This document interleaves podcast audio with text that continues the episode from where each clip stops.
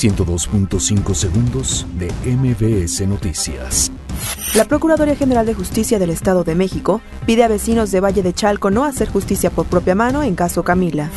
Claudia Sheinbaum pide a gobierno federal apoyo de Marina y Ejército para labores de inteligencia.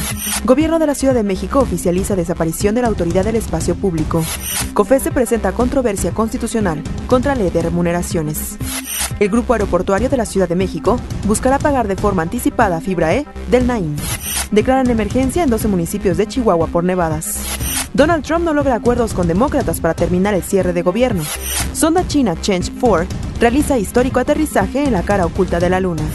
Raúl Jiménez y Walter Hampton inician el 2019 con derrota ante Crystal Palace. Kim Kardashian y Kanye West esperan a su cuarto hijo. 102.5 segundos de MBS Noticias.